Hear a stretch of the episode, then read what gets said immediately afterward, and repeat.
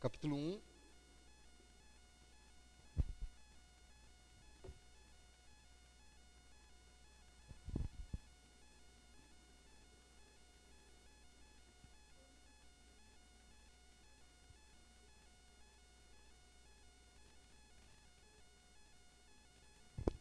Gálatas capítulo 1, a partir do versículo 1.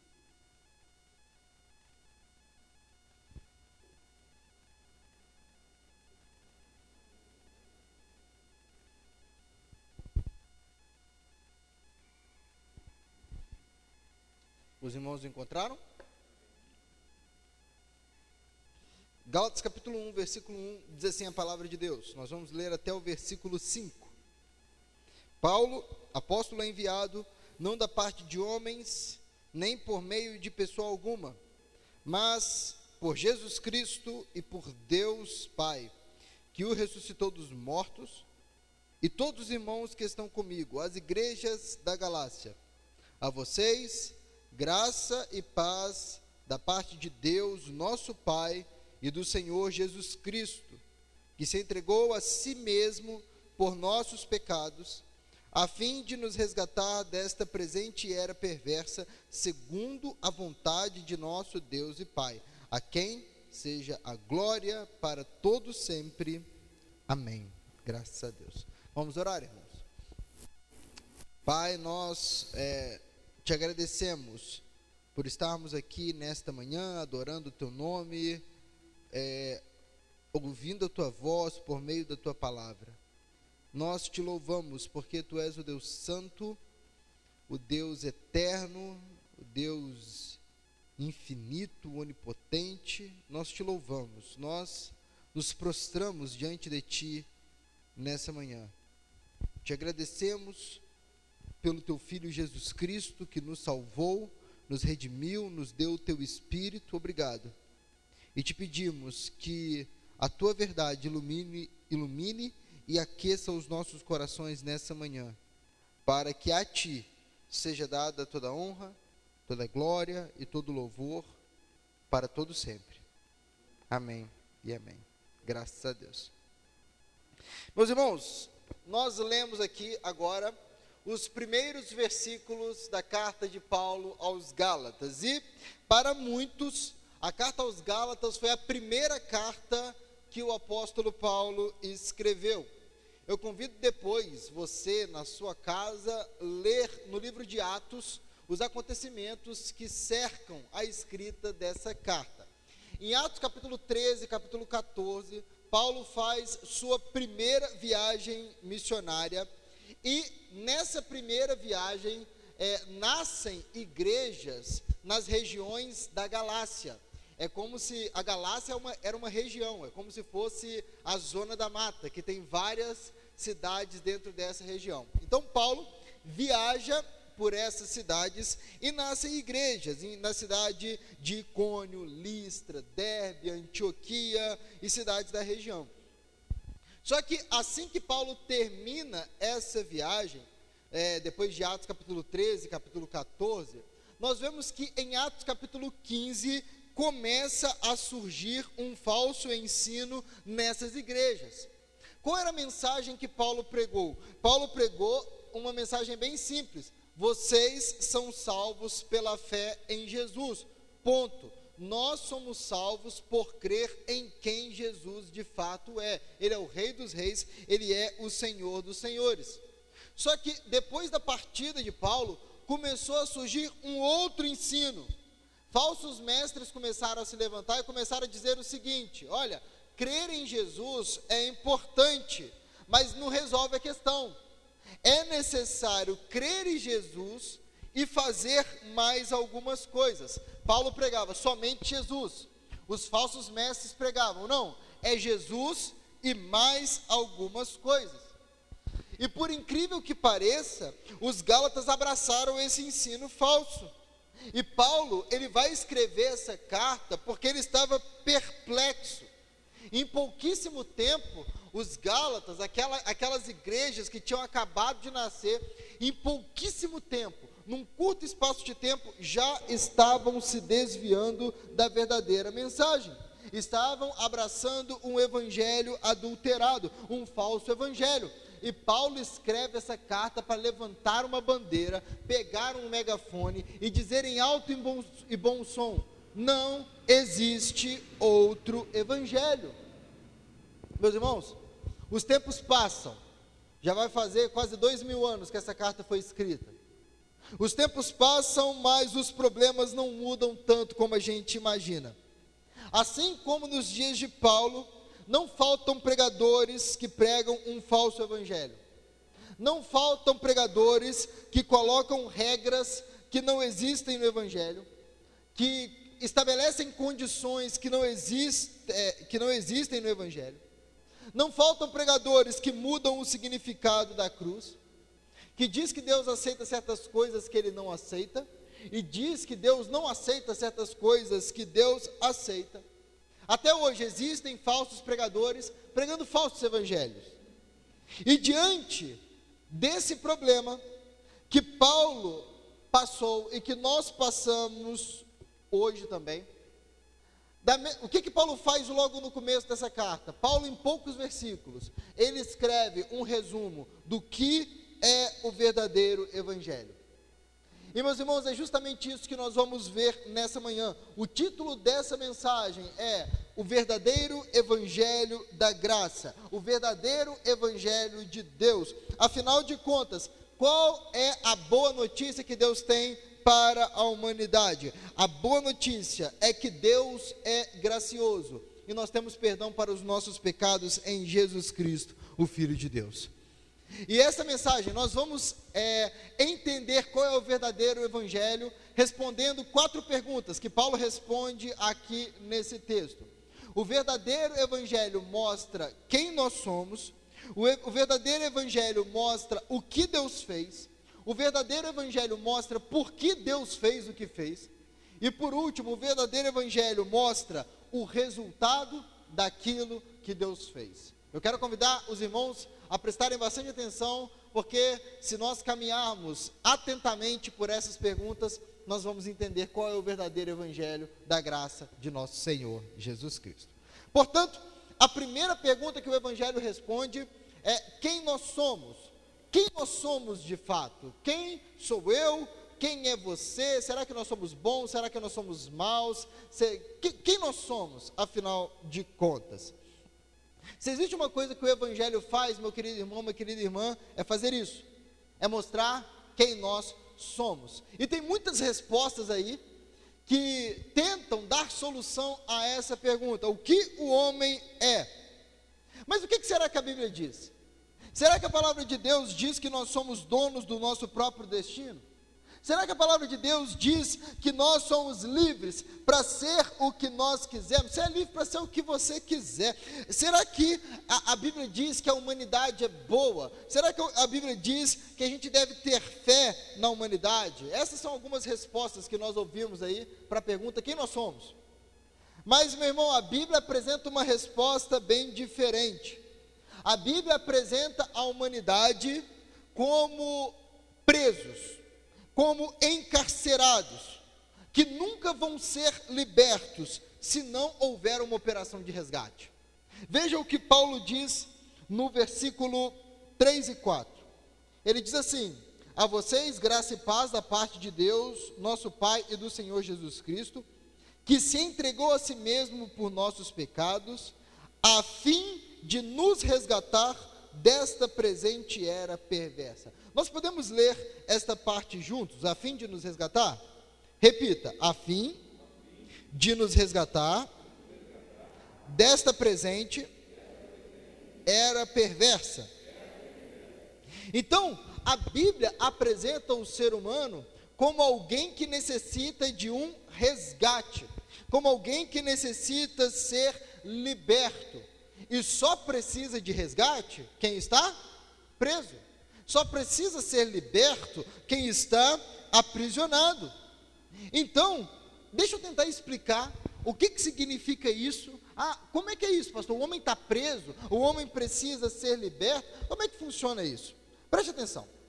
Deus é o Criador de todas as coisas e Ele é o governante do universo. O homem não é o criador de nada, apenas Deus é o criador de todas as coisas. Quando o homem é criado, o homem não é chamado a criar nada, pelo contrário, o homem é chamado apenas a cuidar daquilo que Deus já tinha criado. Quando Adão abriu os olhos pela primeira vez, quando o primeiro fôlego de vida encheu os pulmões de Adão, já havia um governante no universo. Esse universo já tinha um rei, um criador. E esse governante, que é o nosso Deus, ele definiu as leis da natureza, ele definiu como as coisas deveriam funcionar.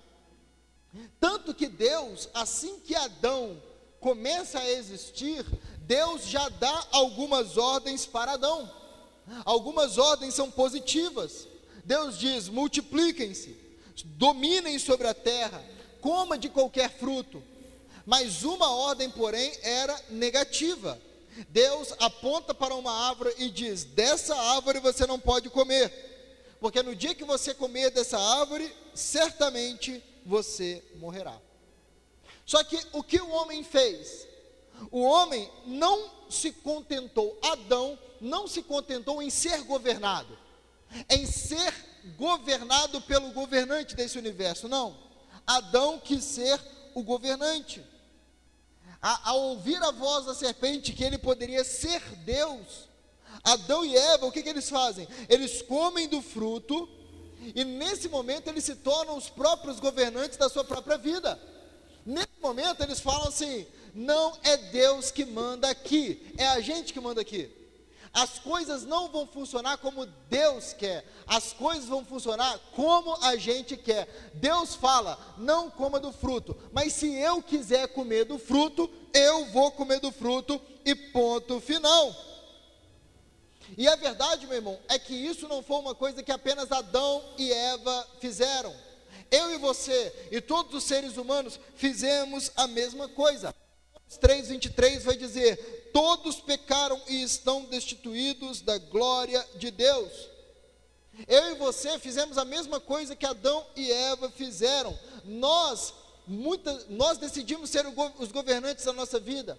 Eu tenho certeza que você consegue olhar para a sua vida e lembrar que entre a vontade de Deus e a sua própria vontade, você consegue se lembrar de vários momentos em que você decidiu abraçar a sua própria vontade fazer as coisas do seu jeito, do jeito que você mesmo deseja. Então, o que todos os seres humanos fizeram? Os seres humanos abandonaram o governo de Deus e decidiu ter o seu próprio mundo, o seu próprio governo. E o resultado disso, meu irmão, é um mundo terrível. É um mundo mau, é um mundo repleto de maldades. E eu nem preciso ficar explicando muito para te convencer que este mundo em que nós vivemos, um mundo governado pelos homens, um mundo onde os homens abandonam a Deus, eu não preciso de muito esforço para te convencer que esse mundo não é bom. É um mundo onde mulheres e crianças são abusadas apenas pela satisfação de um homem. Recentemente, de Fora, nós tivemos um caso terrível de uma criança aqui no Linhares que foi terrivelmente abusada pela mãe e pelo namorado da mãe. E está em situação gravíssima. Eu não sei nem se ela está viva agora, mas está em situação gravíssima em um dos hospitais aqui de Juiz de Fora. Como é que o mundo pode ser bom longe de Deus, meu irmão? Não tem como. Este mundo é um mundo mau. É um mundo onde os homens se matam pelos motivos mais bizarros e mais esdrúxulos. É um mundo onde, por causa da ganância, países inteiros são deixados com fome é um mundo que, por causa da corrupção, famílias inteiras sofrem. Esse é o mundo que nós vivemos, é um mundo mau. E antes que eu e você nós é, é, soframos a tentação de olhar para esse mundo e falar: é verdade, esse mundo é muito mal, esses homens estão presos, estão cegos. Meu irmão, nós temos que lembrar que nós fazemos parte dessa realidade. O Evangelho está falando de mim, o Evangelho está falando de você. Não são apenas os ultra piores seres humanos que é, estão longe de Deus, todos os homens pecaram. O Evangelho não mostra que apenas os piores homens do mundo se rebelaram contra Deus, não. O Evangelho mostra que todos nós somos rebeldes. Ainda que você não seja um assassino, ainda que você não seja um estuprador, ainda que você não seja um político corrupto, você e eu e cada ser humano, todos nós nos rebelamos contra o Senhor. Todos nós fizemos o que Adão fez, falou: é do meu jeito, eu sou o dono da minha, da, da minha vida, eu governo a minha própria vida, eu sigo a minha vida de acordo com as minhas regras. Este é o retrato de todo homem. O homem não quer viver no mundo governado por Deus. Não é Deus quem diz o que eu posso e o que eu não posso fazer. Sou eu. Eu que defino o que é certo e o que é errado. É a minha verdade. Tem essa agora, né? Essa é a sua verdade. Essa é a minha verdade. Cada um vive de acordo com a sua verdade. Não, meu irmão, existe uma verdade criada pelo próprio Deus. E Ele é quem define o que é certo e o que é errado.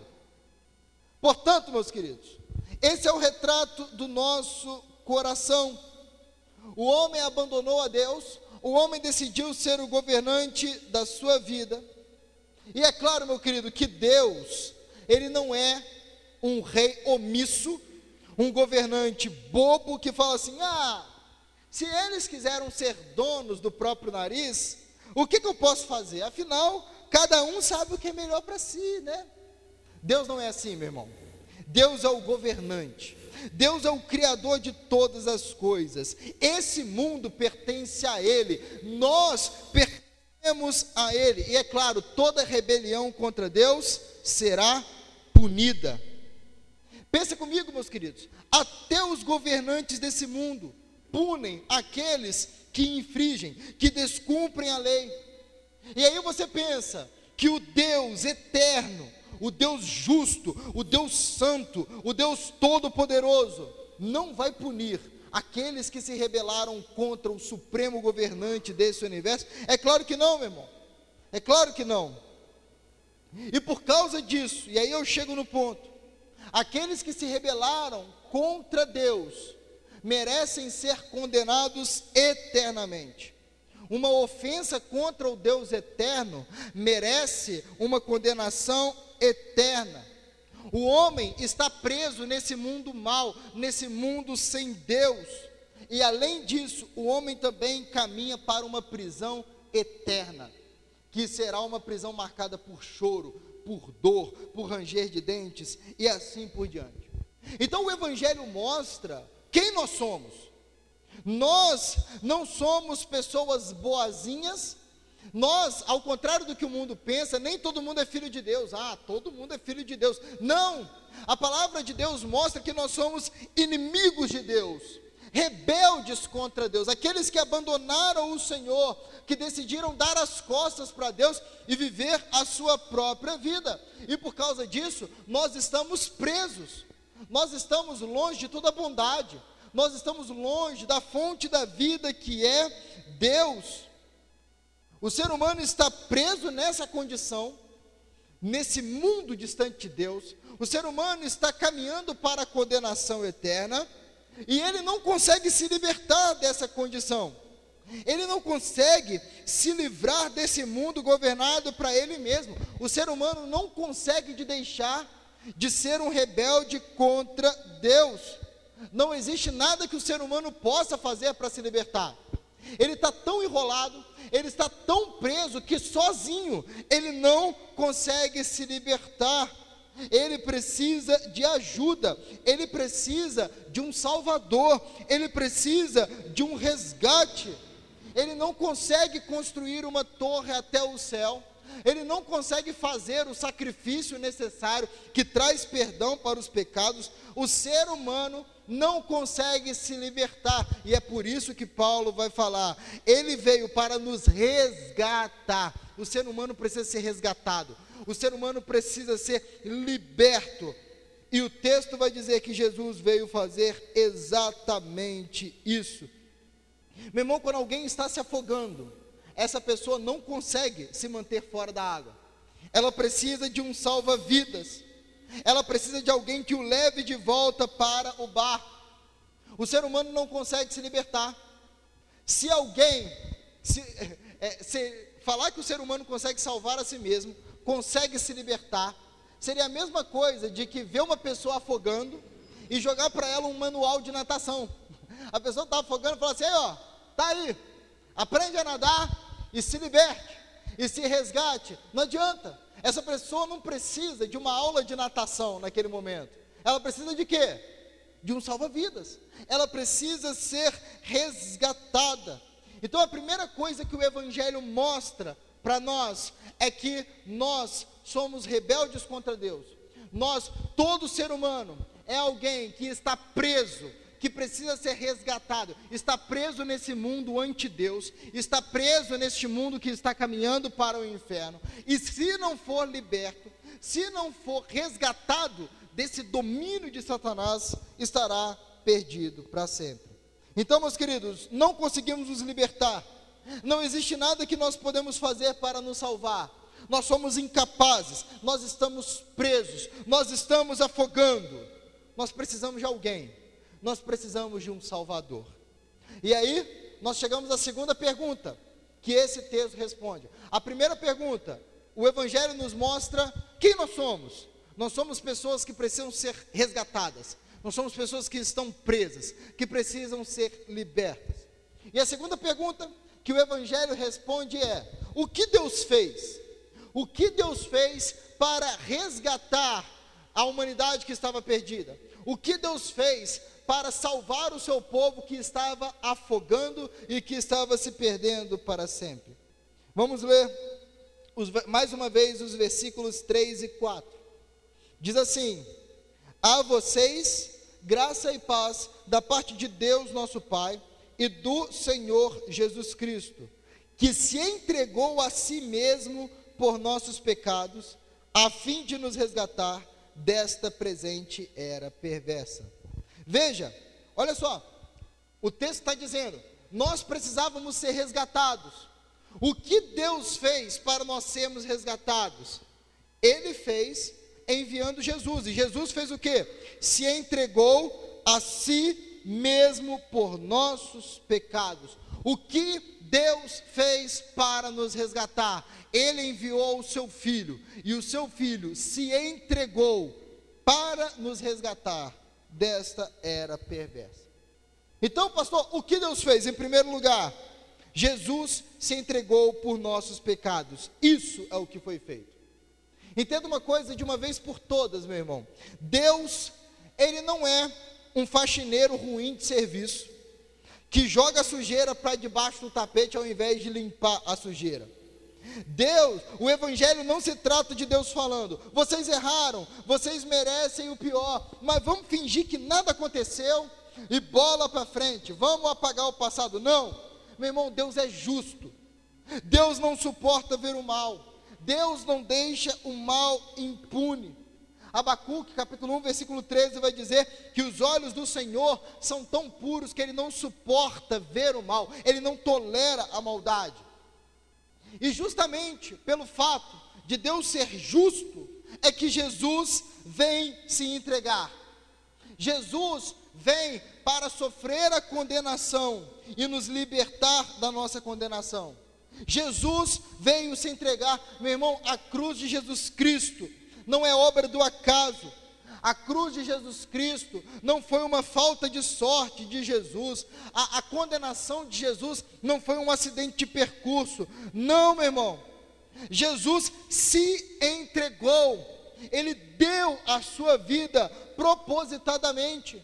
Ele não foi arrastado até a cruz contra a vontade. Ele caminhou em direção a ela. Ele não se defendeu diante de Pilatos, ele caminhou como um cordeiro caminha para o matadouro. Ele diz: Ninguém tira a minha vida, eu dou a minha vida, eu entrego a minha vida. E por que Jesus entregou a sua vida? Ele entregou a sua vida por nossos pecados, para pagar por cada uma das maldades que eu e você cometemos. Entenda isso: a morte de Jesus na cruz é uma substituição. Jesus sofre aquilo que nós deveríamos sofrer, e nós recebemos aquilo que Jesus merecia receber. O sacrifício de Jesus na cruz é muito mais do que uma demonstração de amor, é muito mais do que um exemplo de heroísmo, é muito mais. A, morte de Jesus na cruz é um sacrifício pelos nossos pecados. Meu irmão, foram os nossos pecados que levaram Jesus até a cruz. Foi naquela cruz que ele carregou a nossa rebeldia contra Deus. Naquela cruz, ele abraçou a nossa condenação para que nós recebêssemos a sua vida. Na cruz, ele foi transpassado por causa das nossas transgressões. Ele foi esmagado por causa das nossas iniquidades. Jesus não deu ouro, não deu prata, não fez um acordo político, Jesus deu a si mesmo. Jesus não entregou a sua vida em troca de uma coroa ou de um reino, Jesus deu a sua vida pelos nossos pecados. Ele recebeu a ira de Deus para que nós recebêssemos o amor de Deus. Ele recebeu o castigo para que nós tivéssemos perdão. Ele naquela cruz gritou: Meu Deus, meu Deus, por que me abandonaste? Para que nós pudéssemos gritar: Bendito é o que vem em nome do Senhor. Jesus Cristo foi ferido para que você fosse curado. Jesus Cristo sentiu o desespero para que você tivesse Jesus Cristo recebeu uma coroa de espinhos para que nós tivéssemos uma coroa de glória. Ele passou a vergonha para que a nossa vergonha fosse coberta.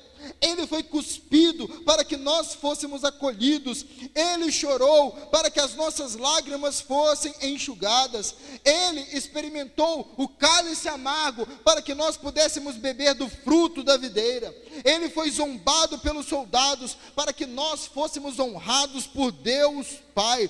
Ele ficou ao lado de ladrões para que nós pudéssemos ser parte da família de Deus. Ele derramou o seu sangue para que nós tivéssemos a vida eterna. Ele morreu para que nós pudéssemos viver. Jesus Cristo se entregou por nossos pecados em nosso lugar. E ele se entregou, meu irmão, por nossos pecados com o objetivo de nos resgatar. Jesus Cristo se entregou com esse propósito. Com a morte de Jesus na cruz, com a sua ressurreição dentre os mortos, nós fomos transportados do império das trevas. Nós deixamos de fazer parte desta presente era perversa e agora nós fazemos parte da família de Deus nós agora fazemos parte do povo de Deus, nós somos filhos, herdeiros, amigos do Deus Altíssimo. Então, quando Jesus faz isso na cruz, meu irmão, ele completa essa obra, ele nos resgata. Entenda isso: Jesus se entregou na cruz para nos resgatar e não para dar uma chance de resgate. O Evangelho é a notícia da libertação, é uma certeza, não é uma possibilidade. Entenda isso: o Evangelho não é uma segunda chance. O Evangelho não é Jesus morrendo na cruz e falando assim: olha, eu fiz a minha parte, agora é com vocês. Se vocês fizerem tudo certinho, vocês vão para o céu. Não! O Evangelho, meu irmão, é Jesus dizendo: está consumado, está pago, está resolvido. Jesus não gritou na cruz: olha, a sorte está lançada. Jesus não gritou na cruz: olha, agora é com vocês. Não, Jesus disse: está consumado. Jesus veio para se entregar e nos resgatar e nos libertar. Não é uma possibilidade, é uma certeza. Já não há condenação para aqueles que estão em Cristo Jesus, nosso Senhor nós podemos ter a certeza de que nada pode nos separar do amor que está em Cristo Jesus. Nós podemos ter a certeza de que aquele que começou a boa obra, vindo a esse mundo, morrendo pelos nossos pecados, ressuscitando dos mortos, subindo aos céus, enviando o Espírito Santo, este Deus que começou a boa obra, vai completá-la até o dia de Cristo Jesus.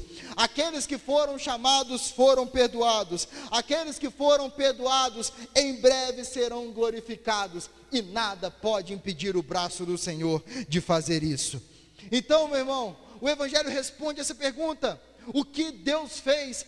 Deus enviou o seu Filho para se entregar a si mesmo, para morrer por nossos pecados, para nos resgatar desta era perversa, para nos resgatar deste mundo em trevas.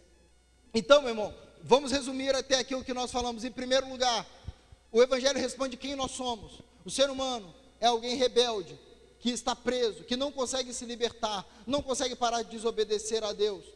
Mas o que Deus fez? Deus, na sua graça e na sua misericórdia, enviou Jesus Cristo para morrer por nossos pecados. E por meio da morte de Jesus Cristo, nós somos livres deste mundo, desta condenação eterna. Nós somos libertos desse mundo ante Deus, que não ama o Senhor e vive em rebeldia contra Deus. Só que o Evangelho também responde uma terceira pergunta: por que Deus fez isso? Por que Deus decidiu fazer o que fez? Por que Deus decidiu enviar o seu filho ao mundo para salvar pecadores que não mereciam essa salvação, que não mereciam essa bênção, pelo contrário, mereciam a ira de Deus? Por que Deus fez isso? A resposta está no versículo 4. Veja aí na sua Bíblia. Está falando que Jesus Cristo se entregou a si mesmo por nossos pecados, a fim de nos resgatar dessa presente era perversa, segundo a vontade de nosso Deus e Pai. É muito interessante isso aqui. Meu irmão, nós somos curiosos. A gente gosta de saber por que, que as pessoas fazem o que fazem. Um exemplo muito claro disso: um homem chega e dá um presente para sua esposa. E a esposa estranha isso e fala assim: gente, o que, que esse homem está querendo, né? A esposa quer saber qual é a razão por trás daquele, é, da, daquele presente. Outro exemplo, a gente olha para um político tomando uma determinada medida e fazendo, e, e fazendo alguma coisa, e a gente logo começa a pensar assim: o que, que esse sujeito está planejando, não é? O que, que ele quer aparecer em tal lugar, dando tal entrevista? Resumindo, nós gostamos de conhecer as motivações das pessoas. A gente gosta de saber por que, que as pessoas fazem o que elas fazem. E da mesma forma surge uma pergunta no nosso coração: por que, que Deus fez o que ele fez? Por que, que Deus decidiu salvar o homem? Por que Deus enviou Jesus Cristo até a cruz para passar por aquele sofrimento terrível? E a resposta da Bíblia nos surpreende. Porque vamos, olha bem para o versículo 4 novamente. Que se entregou a si mesmo por nossos pecados, a fim de nos resgatar desta presente era perversa, segundo a vontade de nosso Deus e Pai. E aí a gente pergunta: por que Deus enviou Jesus para nos resgatar? Por que Deus fez isso? E a resposta da Bíblia é bem simples: porque Deus quis. Ponto. Ele quis fazer isso, foi de acordo com a vontade do nosso Pai.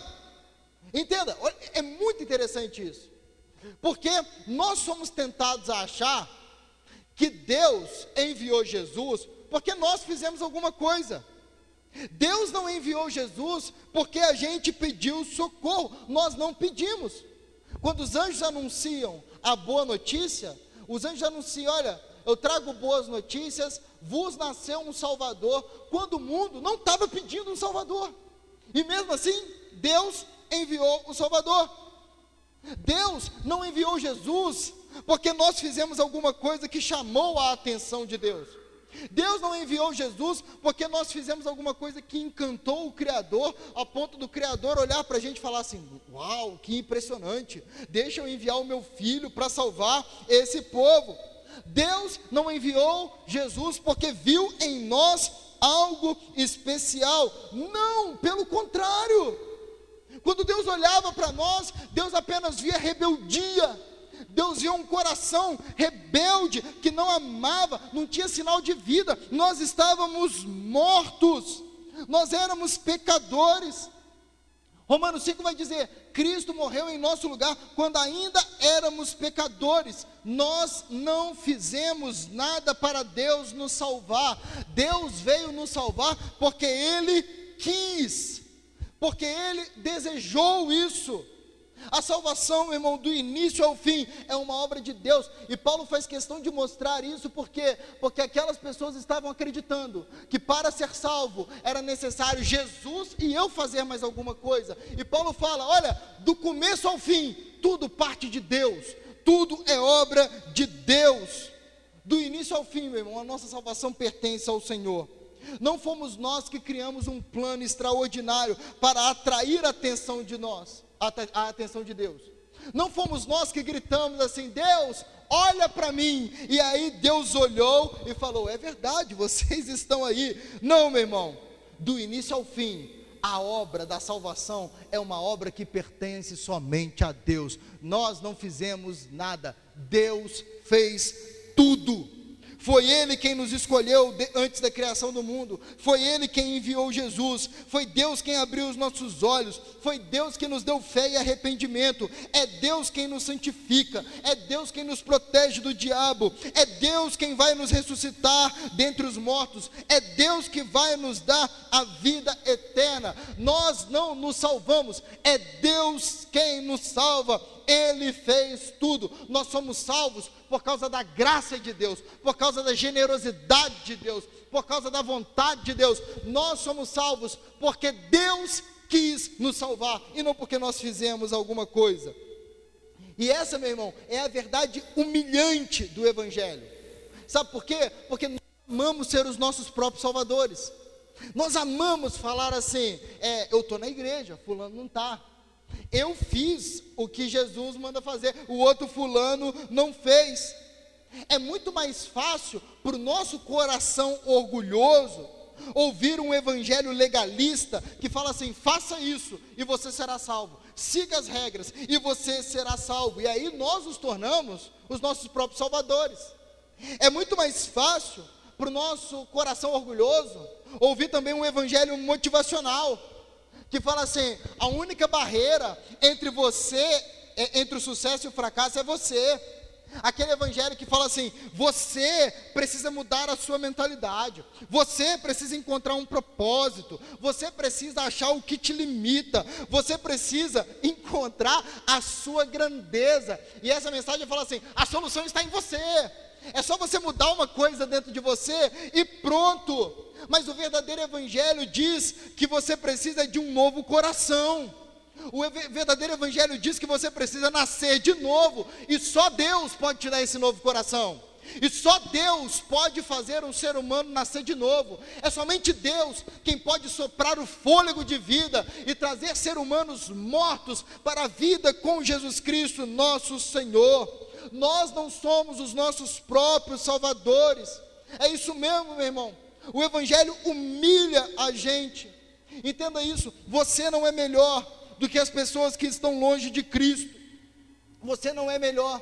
Nós somos salvos. Nós hoje só estamos aqui cantando louvores ao nosso Deus, porque um dia Deus foi misericordioso, misericordioso conosco. Porque um dia a graça de Deus nos alcançou.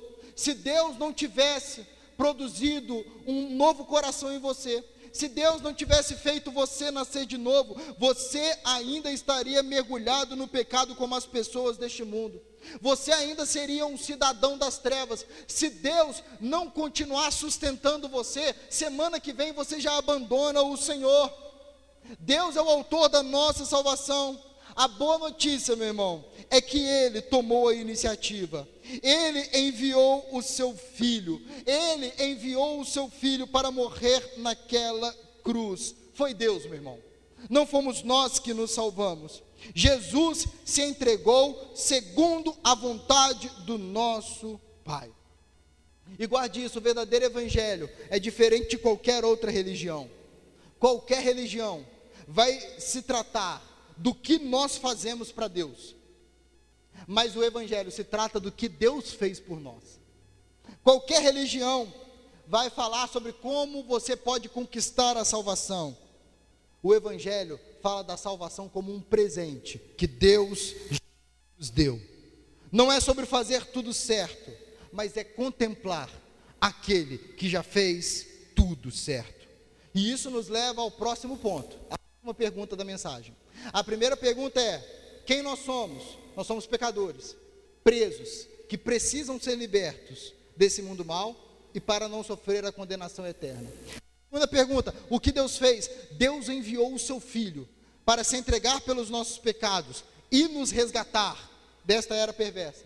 A terceira pergunta é: que Deus fez isso? Não foi porque ele viu algo em nós que chamou a atenção dele, não foi porque ele viu alguma bondade em nós, não, foi porque ele quis. Foi apesar de tudo que nós fizemos. E a última pergunta é: qual é o resultado dessa obra de Deus? Qual é o resultado daquilo que Deus fez? Esse texto mostra dois resultados. O primeiro deles está no versículo 5. A quem, vamos ler o versículo 4 para a gente entender. Que se entregou a si mesmo por nossos pecados, a fim de nos resgatar desta presente era perversa, segundo a vontade de Deus, de nosso Deus e Pai. E a esse Deus e Pai seja a glória para todos sempre. Amém. O primeiro resultado dessa obra de Deus é que Deus é glorificado.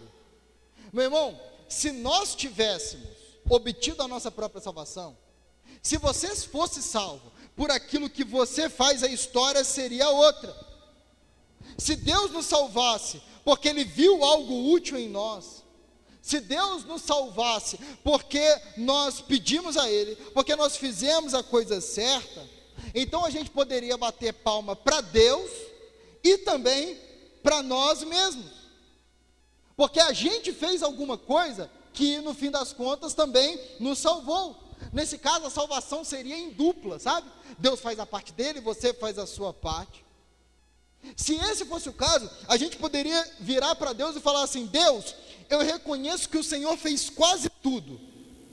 Sem o Senhor, não estaria salvo, mas vamos combinar eu pelo menos fiz alguma coisa diferente do que aquele pessoal ali que está no inferno.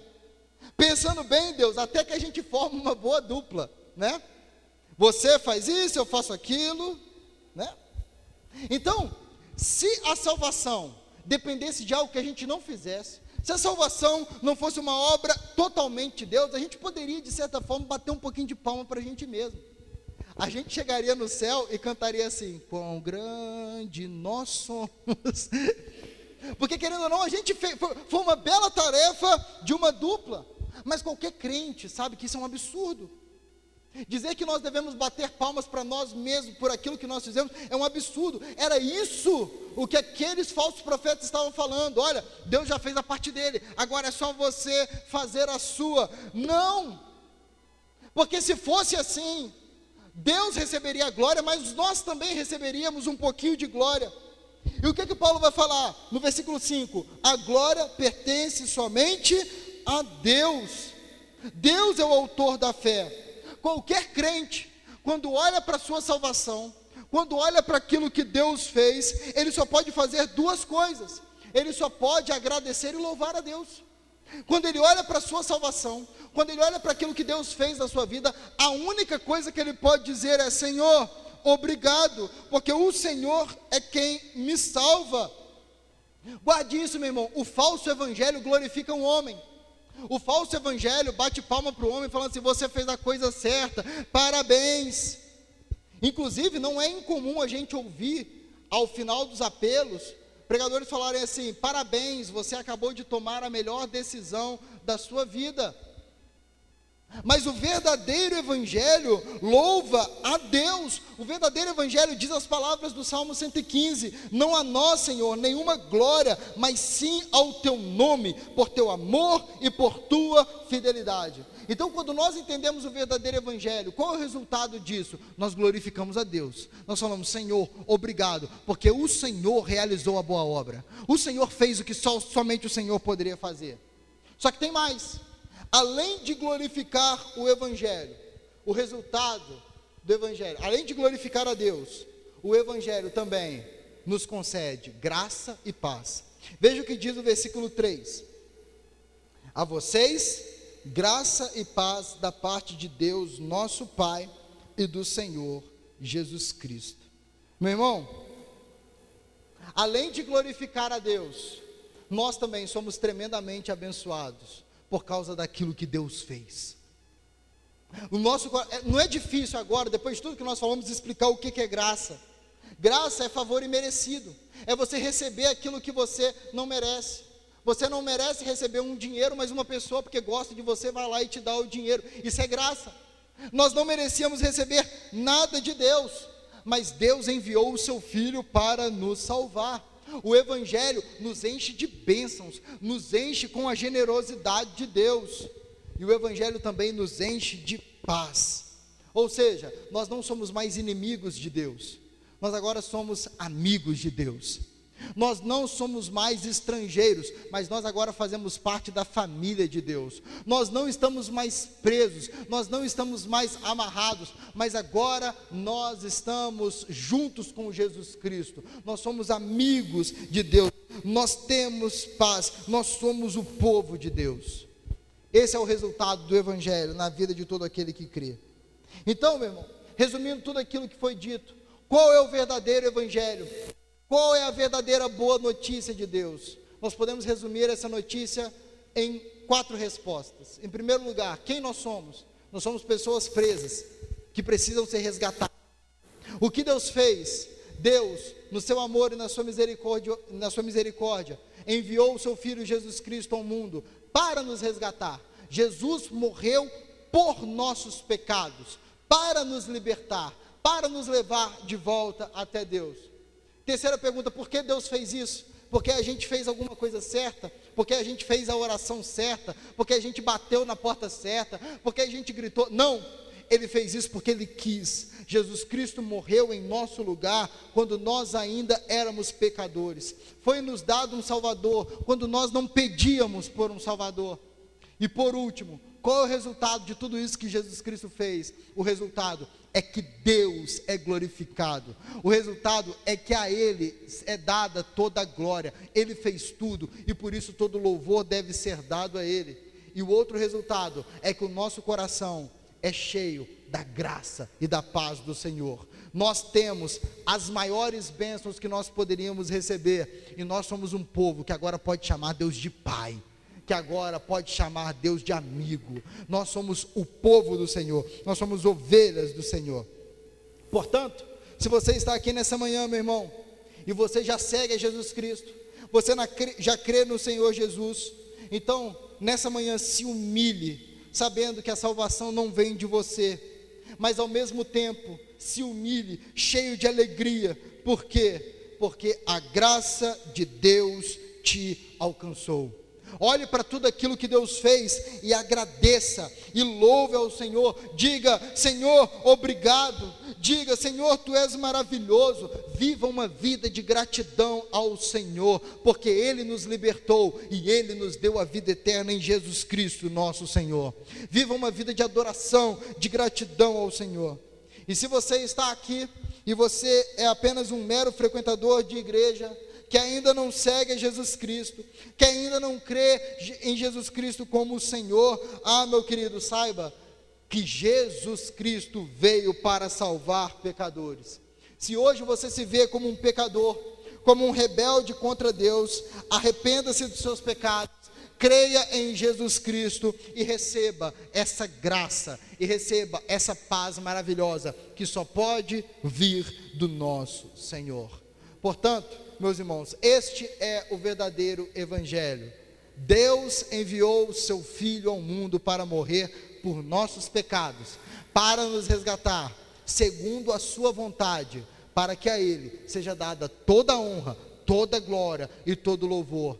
Pela eternidade, nós vamos louvar a Deus dizendo: Bendito seja o cordeiro que foi morto, mas que agora vive para todo sempre. Digno és o, digno é o Cordeiro de Deus, porque comprou homens e mulheres de toda tribo, língua e nação. Grandes são as tuas obras, Senhor, Deus nosso Todo-Poderoso. Justos e verdadeiros são os teus caminhos. Estas são palavras que estão no livro de Apocalipse. E o povo de Deus passará a eternidade louvando aquele que começou, cumpriu e concluirá a boa obra de salvação nas nossas vidas. Tenha um coração grato a Deus tem um coração repleto de louvores ao nosso Deus. Este é o verdadeiro Evangelho. Deus nos salvou, Ele fez tudo, e por isso toda honra, toda glória e todo louvor devem ser dados somente a Ele. Fique de pé, nós vamos orar.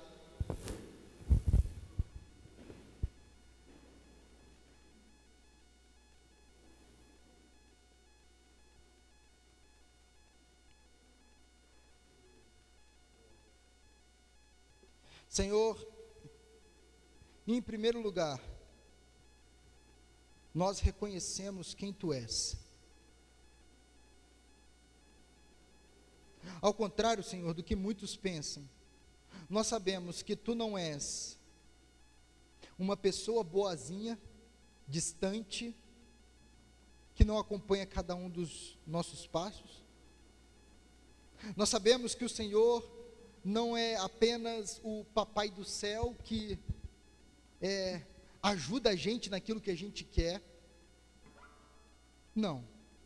Nós sabemos que tu és o Deus de toda a terra. Tu és o Deus santo, diante do qual os anjos gostam. Tua majestade é incomparável. Tua beleza é insondável. Tua justiça é perfeita. Este é quem tu és. E nós, Senhor, falhamos em reconhecer quem tu és. Nós pecamos contra ti nós demos as costas para tu, Senhor, que nos dá o fôlego de vida, que nos criou, que nos dá o ar que nós respiramos. Nós nos rebelamos contra ti, nós insultamos essa majestade, nós nos rebelamos contra ti, nós reconhecemos que nós somos pecadores, e nós te louvamos. Porque apesar de ser quem nós éramos, o Senhor enviou o teu filho, Jesus Cristo, o justo pelos injustos, para morrer em nosso lugar, para nos purificar dos nossos pecados, para consertar as coisas, para nos libertar, para nos transformar em teus filhos. Obrigado por teu filho. Ah, Senhor, e nós te louvamos porque o Senhor não fez isso quando nós pedimos, o Senhor fez isso. Quando nós estávamos em rebeldia contra ti, foi pela tua vontade, o Senhor que nos, quis nos salvar. Obrigado, Senhor. E por isso, nessa manhã, nós te damos toda a glória. Nosso coração cheio de gratidão diz: Obrigado, Senhor. Nosso coração cheio de louvor diz: Senhor, tu és bom o teu amor dura para dura para sempre, a tua fidelidade de geração em geração. O teu amor é incalculável. Obrigado, Senhor. Obrigado pela tua graça, obrigado pela tua paz, obrigado pela salvação, obrigado pela vida eterna, obrigado pela libertação que o Senhor realizou na nossa vida. Nós te agradecemos e te louvamos desde já. Em nome de Jesus. Amém e amém.